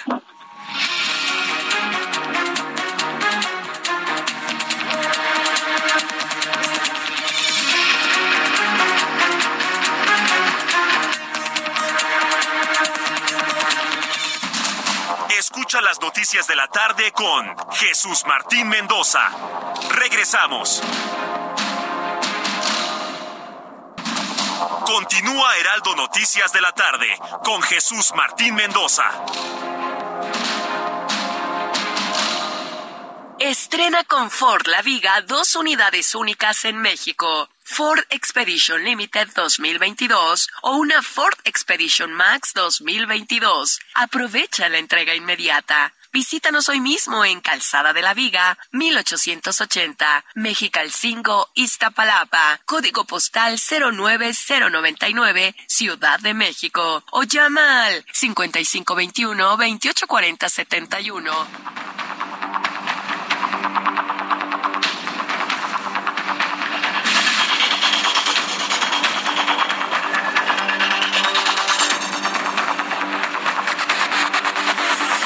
las 7.31, las 7.31 hora del centro de la República Mexicana. Continuamos con toda la información en el Heraldo Radio. Me están informando, me están informando de un accidente ocurrido en Ecatepec en este momento, hace unos minutos, de un camión que se estrella contra una escuela. Nos están pidiendo ayuda. Eh, Ángel, si te puedes meter al chat de, de YouTube, ahí viene el celular de, de Marco Sí, ahí nos, este, ah, no, no, ya, ya, es nuestro propio celular. No, estoy pidiendo alguna comunicación para poder eh, tener información de primera mano de lo que está ocurriendo ahí en, eh, en el municipio de Catepec. Estoy precisamente buscando, me está diciendo HTTP, en la quinta sección de Héroes de Catepec y nos urge apoyo. Me ha informado Laura Alicia González Villa, de este accidente de un autobús que se que, choca, que tiene un accidente contra las instalaciones de una escuela. Estoy a la espera de más información y bueno, en cuanto tenga ya más datos, pues con todo gusto lo vamos lo vamos a que derribó una barda, que derribó una barda, hay que ver si efectivamente hay personas lesionadas. Dice Artemio, dice en Ecatepec, hay muchos baches, ya no es Fernando Vilchis, ahora se llama Fernando Vilchis. Precisamente lo tengo en la línea telefónica Voy a precisamente a platicar en unos instantes con Fernando Vilchis, quien es presidente municipal de Catepec de Morelos en el Estado de México. Y lo he invitado a platicar precisamente a propósito de su primer informe de gobierno, luego de, del proceso electoral del año pasado. Bueno, pues es interesante saber finalmente cómo están las cosas en Ecatepec. Fíjense que cómo son las cosas, ¿no? Estoy a punto de entrevistarlo y nos están informando precisamente sobre este... Eh, eh, estamos precisamente viendo estos problemas de este accidente en Ecatepec. Así que en unos instantes voy a estar en contacto con Fernando Vilchis, quien es el presidente municipal de Catepec de Morelos. Bien, en otros asuntos que me han, estado preguntando de manera muy constante, tanto en Twitter como en otras redes sociales, en Instagram, me han estado preguntando que qué es lo que opino de todo lo que sucedió en la semana con esta revelación de que supuestamente el presidente de la República estaría involucrado en asuntos que tienen que ver con magias, magias blancas, magias negras y demás. Mire, lo que yo le puedo compartir, lo compartí con el público el sábado, en nuestro programa de la mañana el sábado, eh, es que este tema tiene muchos riesgos en su, en su abordaje. Eh, rápidamente le comento, porque ya tengo a nuestro invitado en la línea telefónica. El primer riesgo es perder el foco de lo importante. Es estar hablando nada más de eso, ¿sí? distraer la atención, que se convierta en una caja china y no analizar lo importante que tiene que ver con la economía, que tiene que ver con la inseguridad, que tiene que ver con la inflación, que tiene que ver con el trabajo, con el asesinato de mujeres, muchos problemas que tenemos en México. Entonces, un asunto como esos puede distraernos de lo importante. Y lo segundo es la credibilidad. Aunque México es un país que está sumido en el pensamiento mágico, en todos lados se hacen todo tipo de prácticas, o dígame quién en un negocio no tiene un collar de ajos, o quién no hace un vudú y pone ahí sus muñequitos para que le vaya bien en el negocio, qué comerciante no barre su acera antes de abrir para que se le vayan las malas vibras. O sea, si lo vemos de esa manera, o quién no se pone calzones rojos o amarillos en fin de año, si lo vemos desde esa óptica, la gran mayoría del pueblo mexicano, independientemente de su creencia religiosa, tiene algún tipo de práctica. Amarres, amarres amorosos por todos lados. Entonces, cuando luego me dicen, no, es que eso no es importante, ¿cómo no va a ser importante? Es parte de la idiosincrasia de la sociedad mexicana. Sí está involucrado prácticamente en toda la vida. Ah, pero hablar de eso es, te quita credibilidad. Ah, no, ya Jesús Martín se volvió loco, ya está hablando de brujos y de brujas. No, de ninguna manera. Y bueno, otras cosas que le tengo que compartir sobre eso que hablaremos un poco más adelante, porque ya tengo en la línea telefónica y me da muchísimo gusto saludar a Fernando Vilchis, presidente municipal en Ecatepec de Morelos, en el Estado de México. Estimado Fernando, bienvenido, gracias por tomar la comunicación, muy buenas tardes. Al contrario, Jesús Martín, me da mucho gusto saludarte y para estar en esta entrevista aquí contigo con tu amable auditorio. Buenas tardes. Muchas gracias, Fernando. Bueno, pues un primer año que seguramente no fue un año sencillo, pero que seguramente tuvieron algunos avances importantes en estos primeros 365 días. ¿Cuál sería, desde su punto de vista, el logro más importante alcanzado en este, en este primer tramo de la administración en Ecatepec? Mira Jesús, eh, a mí me parece que uno de los temas muy importantes centrales es el avance que tuvimos en materia de seguridad. Creo que eh, dimos un primer paso muy importante, logramos, eh, pues en este caso, defender en nuestro municipio, pues obviamente con la percepción de, inseguridad del 14, obviamente, por ciento, pues, llegamos hasta el 17 despegándonos del primer lugar así como también, por ejemplo, se redujo el 28% pues de delitos en nuestro municipio y pues sobre todo los delitos de alto impacto a los cuales me comprometí. El primer delito que me comprometí a combatir es el robo de vehículo y disminuimos, disminuimos el 26.6 y no solamente eso, sino por ejemplo robo a transeúnte con el 13%, robo a negocio 17.1, robo a transporte público, que es un tema que estaba muy complicado, fue el 13%, robo a transporte de carga 50.4%, homicidio doloso 16%. Y yo creo que ese es uno de los principales aciertos que hemos tenido, pues sobre todo que era eh, escandaloso el municipio pues más grande, este, eh, digamos, este, por la densidad poblacional del, del país. Y bueno, pues ahí tuvimos otra serie pues, de aciertos, pues nosotros dimos a, este, entregamos una tarjeta de apoyo social, pues obviamente delineados con los programas generales que trae el presidente de la República, que es denominada la valedora, un programa, por ejemplo, también para la eh, implementación de 10.000 luminarias, casi tenemos este pues más del 85-90% de iluminación en el territorio y bueno, así como también eh, la adquisición de camiones recolectores que están a punto ya de este, empezar, estamos capacitando a la población, de, pues a la población, digamos, que se que logramos este, captar para poderlos eh, eh, capacitar para, para los camiones de, la basura, así como alertas sísmicas, en fin. Este, te quiero comentar, Jesús, que hemos tenido avances muy importantes, pero por sobre todo paz, tranquilidad, no tenemos presos políticos, no hemos endeudado al municipio para adquirir una serie, pues en este caso, de programas y de apoyos pues que hemos tenido como desarrollo en nuestro territorio. Sí, eh, eh, ve precisamente que el tema de la valedora ha sido muy bien aceptado, el programa Tlahuili, en donde se instalaron 10 mil luminarias tipo LED, las de alta tecnología, eh, los nuevos camiones recolectores, las alertas sísmicas, el escuadrón Joltic, la célula violeta, el programa de bacheo, el rescate de espacios públicos, las patrullas y las armas para el personal de seguridad, aumento salarial. ¿Cómo está este tema del aumento salarial?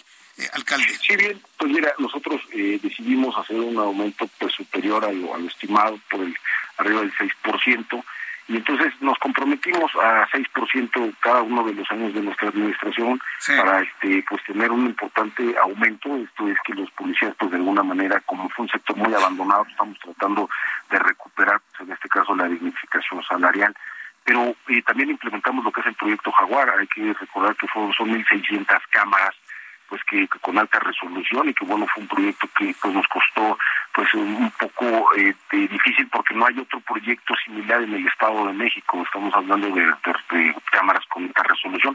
Pero todos estos programas este Jesús Martínez algo bien interesante. Los hicimos con la disciplina y el ahorro este financiero porque ninguno de estos fue un programa etiquetado que nos haya mandado por ejemplo pues en este caso pues, la Cámara Local, la Cámara Federal, no todo lo que hemos venido haciendo, pues obviamente fueron rehabilitaciones. Este este año estamos cerrando con 40 pozos rehabilitados, muchos de ellos perforados. Y bueno, pues obviamente estamos recuperando pues todo este ejercicio que de alguna manera pues en un territorio tan abandonado pues obviamente era muy difícil, pues en este caso, demostrar datos como los que ahora te, demostramos a la población y sobre todo compartimos con contigo, con tu amable auditorio, pues porque también es muy interesante el saber, pues cómo fuimos este, prácticamente hilvanando las finanzas, sobre todo, bueno, que sí hemos tenido este, de alguna manera, pues de, de, momento ciudadanos que pues de alguna manera exigen, nos piden, pero mira, no tenemos un solo preso político y eso nos permite dar a conocer pues que lo que ha mencionado el presidente de la República, de, pues en este caso el humanismo por parte de las administraciones, de poder cómo vincular este, nuestra función pública sin la represión se puede dar y no tenemos un solo preso político, no tenemos la en este caso que hayamos utilizado la fuerza pública para la represión de alguna manifestación. Me, me, llama la atención que me lo ha comentado dos veces que no tienen presos políticos. ¿Por qué habrían de tener ustedes presos políticos, alcalde? Porque fíjate, fíjate que en otras administraciones, o sea, en otros, en otros momentos, a lo mejor en otro régimen, pues era lo primero que se buscaba, ¿no? La venganza, el, el, el, ejercicio, a lo mejor pues de, de, ajustar cuentas, ¿no? Viejas rencillas. Y bueno, pues aquí también consideramos, porque así lo podemos manifestar, pues que hemos tenido excesos en algunos casos algunos otros representantes de partidos políticos han querido encabezar, hacer bloqueos, este, detener pues hasta por horas las vialidades principales y lo primero que dosis que aplicaban otros gobiernos, otros regímenes un poco menos o, absolutamente nada de tolerantes puede ser la aplicación de la disuasión de todo movimiento, que hemos sido muy respetuosos de, de, ese ejercicio, aunque obviamente no compartimos, es el derecho, pero eso también este alimenta pues un trato a lo mejor eh, un poco eh, más eh, aseado y sobre todo más sensato para poder llegar en un momento dado a mesas de acuerdo, de negociación, sin que tenga que estar de mano o de por medio la violencia. Por eso lo quiero manifestar muy bien, porque imagínate, digo, yo soy eh, presidente municipal de una de las ciudades con mayor densidad poblacional, con no los recursos que a lo mejor se necesitasen para poder desatorar muchos de los problemas centrales de nuestro territorio, pero uno de los principales factores, elementos fundamentales para la gobernabilidad es la paz social. Y creo que aún con todas esas circunstancias lo hemos mantenido y lo demás son derivados que de alguna manera estamos demostrando, como bien lo comentabas, ¿no? Las patrullas, las armas, el aumento, la capacitación, los pozos, o sea, todo esto se va juntando ya, pues digamos, en una armonía que nos permite dar a conocer poco a poco la recuperación de un municipio que de alguna manera no tenía absolutamente nada de resiliente y que hoy por hoy, bueno, pues podemos ver un municipio que incluso cuenta con dos aeronaves, que cuenta incluso con motocicletas, que cuenta con ambulancias, motocicletas de protección civil, ambulancias, camiones bomberos, en fin, creo que estamos más equipados, este, pues de alguna forma estamos trabajando mucho con el personal, pero en fin, lo más importante es la disposición y decisión de una administración para trabajar todos los días. Finalmente, eh, Fernando Vilchis, varias personas del público que, que me están enviando sus mensajes a través de YouTube, están escuchando la entrevista y están haciendo algunas observaciones, eh, algunas muy, muy puntuales, pero todo lo puedo resumir, todo lo que me han escrito es que hay muchos baches, en, en Ecatepec. La gente está pidiendo que se bache y que se vuelvan a armar las banquetas, que están destruidas las banquetas y las cintas asfálticas de Ecatepec. ¿Qué hay en los programas a corto plazo para solucionar ese problema? De hecho, ahorita están trabajando las maquinarias, las Fénix. Eh, tengo eh, una cerca de la central de Abastos, la otra la tengo eh, muy cerca de Jardines de Morelos y obviamente son máquinas, son máquinas que recuperamos precisamente de la chatarra que los anteriores gobiernos habían, pues en este caso prácticamente desensamblado para venderlas por partes.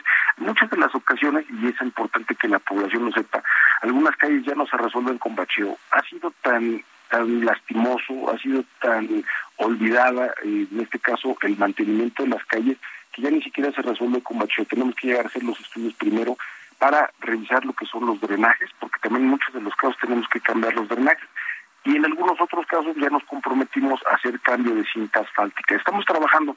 Hace algunos, algunas semanas dejó de llover. Tú sabes que uno de los principales enemigos del bacheo pues son efectivamente las lluvias. Y arrancamos ya con el programa de bacheo, va a ser permanente.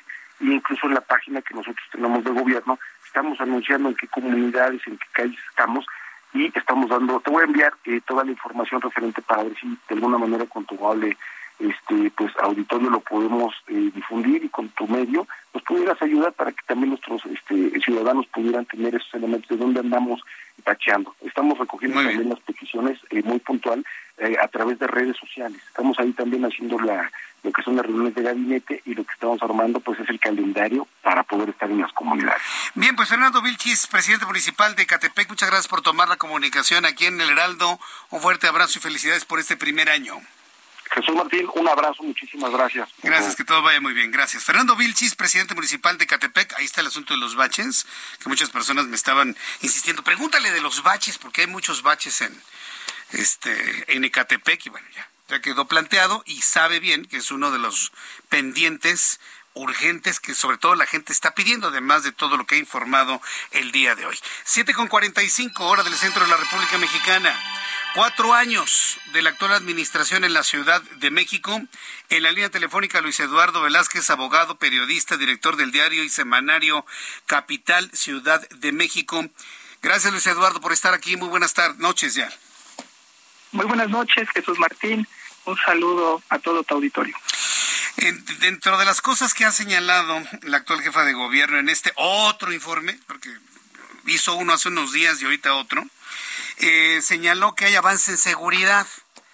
¿Qué es lo que está sucediendo en la ciudad desde tu punto de vista? ¿Realmente están bajando la incidencia delictiva o está bajando la cantidad de denuncias ante el miedo de la venganza de los grupos delincuenciales? ¿Qué es lo que tenemos en la mesa? Sí, mira, lo primero a decirte, estimado Jesús Martín, es que han sido cuatro años con informes, pero sin rendición de cuentas. Porque mira, hay un doctor en ciencia política del CIDE que es Andrés Leder, que él dice que rendir cuentas no solo es informar, se debe justificar y debe haber sanción. Sin ello, todo se reduce a propaganda. Y eso creo que es muy importante señalarlo ahora que hemos visto muchos informes pero poca rendición de cuentas. Y un tema que valdría la pena sí discutir es el de la seguridad. Nos hablan de un alto porcentaje de reducción de delitos de alto impacto, pero vemos en redes sociales, por ejemplo, videos de grupos del crimen organizado que advierten que ya están en la Ciudad de México, que están tomando por asalto el sur de la Ciudad de México y también vemos a veces, quizá es un fenómeno ya ahora de las redes sociales, que permiten difundir mucha información que se va dando en tiempo real, pero imágenes tan dolorosas como lo de el asesinato de un ciudadano en Mistacalco, por ejemplo. Esos golpes de realidad creo que debilitan mucho esta narrativa y este discurso de propaganda que se hace muchas veces en estos informes que carecen de rendición de cuentas. Precisamente ese es el, tema que nos preocupa, ¿no? Que por un lado, inclusive el número, el número duro o el dato duro puede decir que hay una disminución, pero en la percepción, pues el problema de la inseguridad continúa y en algunos lugares inclusive se ha incrementado. Por eso pregunto, ¿la gente está dejando de denunciar por miedo a las venganzas de los grupos de delincuentes? Claro, es un tema que desde hace tiempo se ha presentado en la Ciudad de México, que el ciudadano no siente todavía la confianza de ir a presentar eh, estas denuncias y eso hace que el delito crezca, la cifra negra venga en aumento aquí en la ciudad y ahora eso también nos habla de otros problemas que tienen que ver con el sistema de justicia, del cual sigue teniendo muchas debilidades. Y fíjate que ahí en el tema de seguridad, algo que me gustaría también abordar por la crisis que tenemos ahorita abierta en la Ciudad de México, el gobierno de la ciudad, precisamente por la falta de diálogo para el diseño urbano de la Ciudad de México, que hace que tenga que presentarse la, los cuerpos de seguridad pública y ante la falta de diálogo lo que hemos visto es que se cometen abusos de autoridad, que es un tema que sigue estando también de la mano de la seguridad, pero que empieza justo ahí, en la falta de diálogo, para escuchar, lo comentabas tú hace un momento en tu programa, no entienden que hay lugares que prevalecen los usos y costumbres, lo primero que debería de haber es diálogo. Claro. Lo están viviendo precisamente en Xochimilco, efectivamente. Es un caso que tenemos coyuntural es un caso coyuntural que tenemos de abuso de autoridad. En lugar de ir a un diálogo, de hacer una pregunta, de, instalar una mesa, pues lo primero que se envían es, eh, me dicen granaderos, pero tengo entendido que ya los desaparecieron, pero mandaron fuerza pública, fuerza policíaca, para poder de alguna manera contener estas manifestaciones. Bueno, eh, Luis Eduardo, eh, nos escuchamos el próximo miércoles para seguir hablando sobre este u otros temas de importancia tanto local como nacional. Te agradezco mucho esta comunicación. Muy buenas noches. Gracias, igualmente un abrazo. Un abrazo, Luis Eduardo Velázquez, abogado, periodista. Pone el dedo en la llaga, ¿eh? Con este asunto de informar mucho no significa que se estén haciendo las cosas, ¿eh?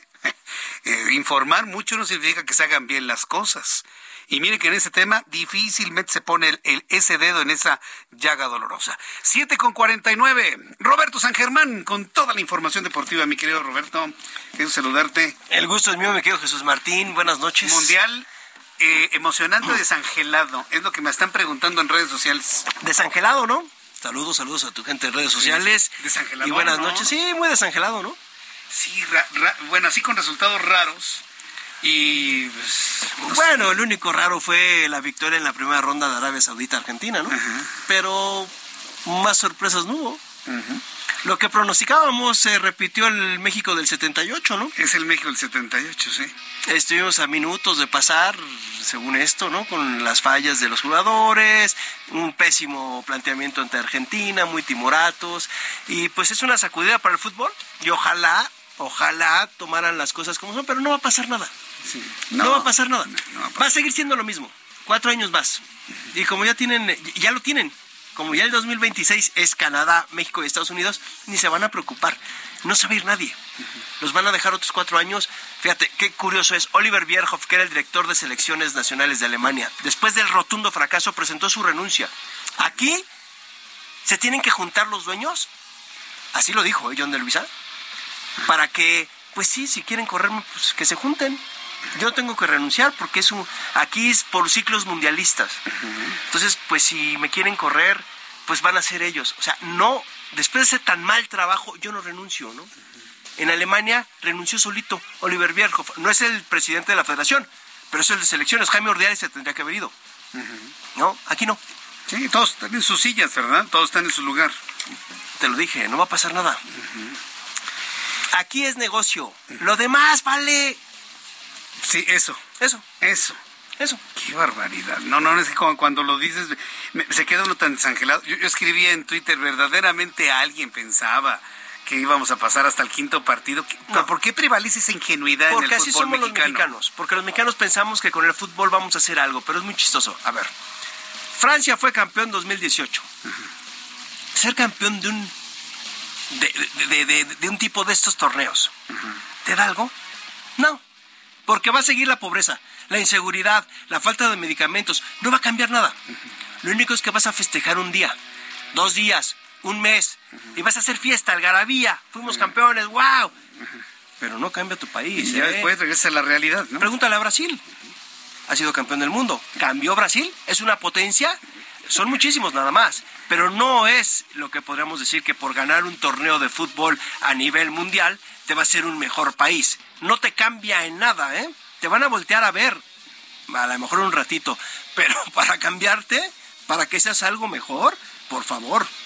Mejor ser campeones en otras cosas, ¿no? Vaya, pues eh, yo, no sé, a mí me provocó una sensación muy extraña. Al mismo tiempo, ya lo sabía que no iba a haber más de tres partidos con México.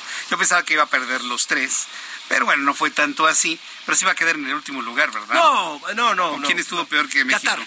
¿Qatar? Qatar, no, México va a quedar más o menos en el lugar porque tuvieron una victoria. Yo creo que van a quedar como en el lugar 17, 18, 20, más o menos de esta de la clasificación un poquito más abajo, pero no, no va no va a quedar en el último lugar. Verdad no se vaya como en el 78. Se me antoja el partido de Francia contra Inglaterra, ¿no? Es Final interesante. ¿no? Sí, es en, octavos de final, interesante, se va a dar ese duelo. Y es una guerra en la historia. Franceses e ingleses se aborrecen, ¿eh? se odian.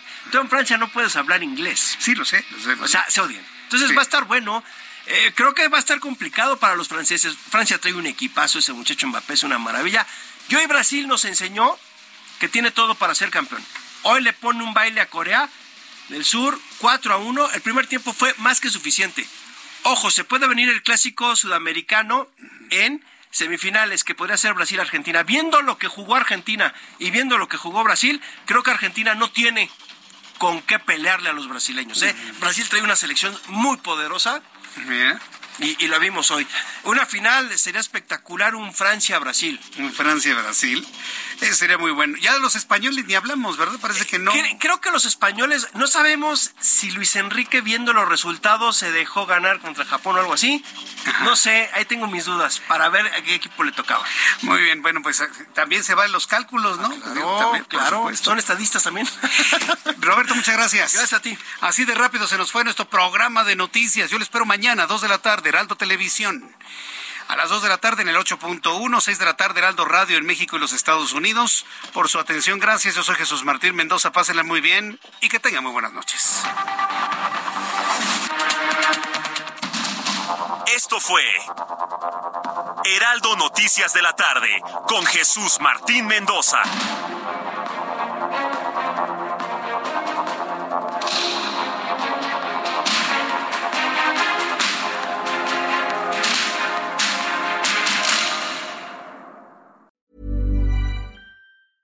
Even when we're on a budget, we still deserve nice things.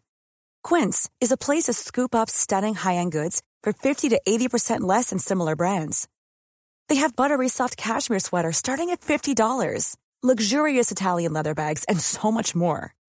Plus, Quince only works with factories that use safe, ethical, and responsible manufacturing. Get the high-end goods you'll love without the high price tag with Quince. Go to quince.com slash style for free shipping and 365-day returns.